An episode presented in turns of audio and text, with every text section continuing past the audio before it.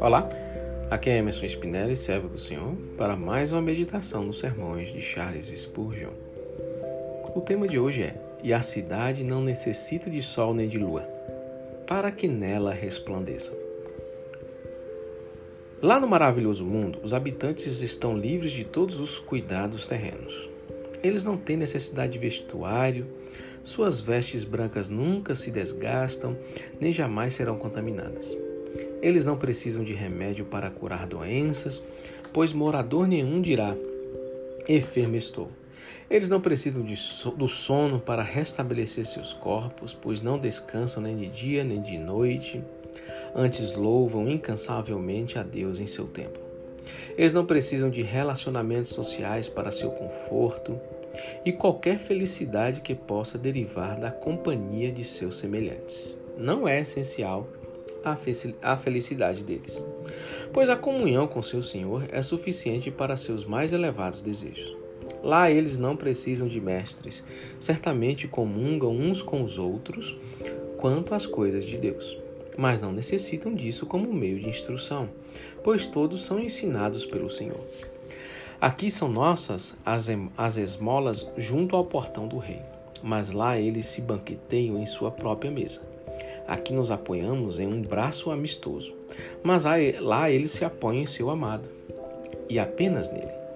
Aqui precisamos da ajuda de nossos companheiros. Lá eles encontram tudo o que necessitam em Cristo Jesus.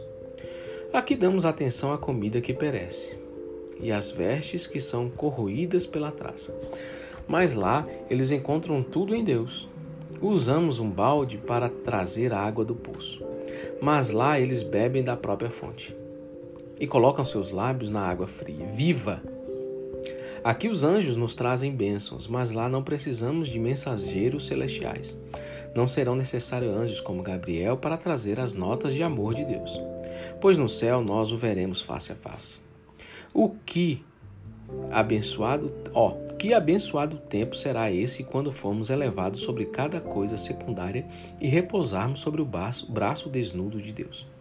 Que glorioso momento quando Deus e nas suas criaturas o Senhor e não suas obras será nossa alegria diária. Nossas almas terão atingido a perfeição da bem-aventurança.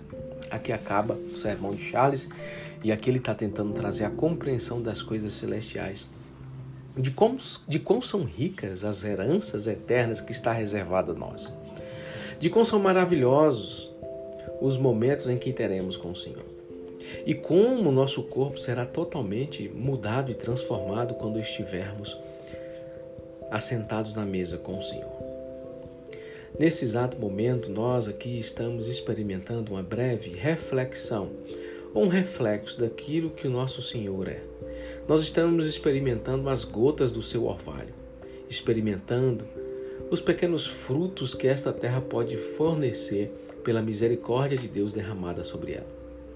Então aqui ainda estamos experimentando em partes o que, quando vier o que é perfeito, será manifestado totalmente a nós. Então, por enquanto, enquanto estamos experimentando dessas partes que são maravilhosas e são suficientes nesse momento para nos gerar o amor necessário para servir ao Senhor de todo o coração, enquanto estamos experimentando ainda as poucas gotas, isso nos traz um avivamento violento em nosso meio. Imagina quando isso tiver, nós estivermos na plenitude da presença de Deus. Quando estivermos plenos nele, sem limitações, mas o Senhor derramando de sua graça, do seu poder, do seu conhecimento, da sua comunhão, do seu amor sobre nós, de forma sem medida, mas de maneira transbordante. É um reconforto saber que o que espera por nós ainda é muito maior do que aquilo que já temos experimentado aqui, na presença de Deus.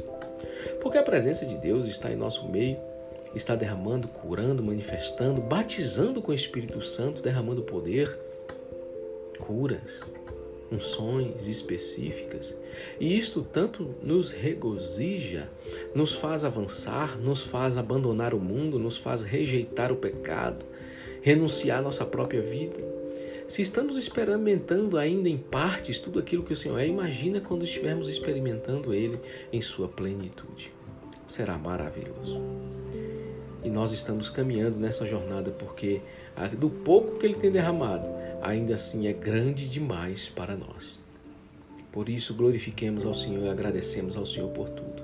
Mas brevemente estaremos experimentando nele tudo que Ele é de maneira grandiosa em nossas vidas. Amém? Os versículos utilizados para esse sermão foram Isaías 33, 24 e Apocalipse 21, 23. Que você tenha um dia abençoado na presença do Senhor, meu irmão, em nome de Jesus. Thank you.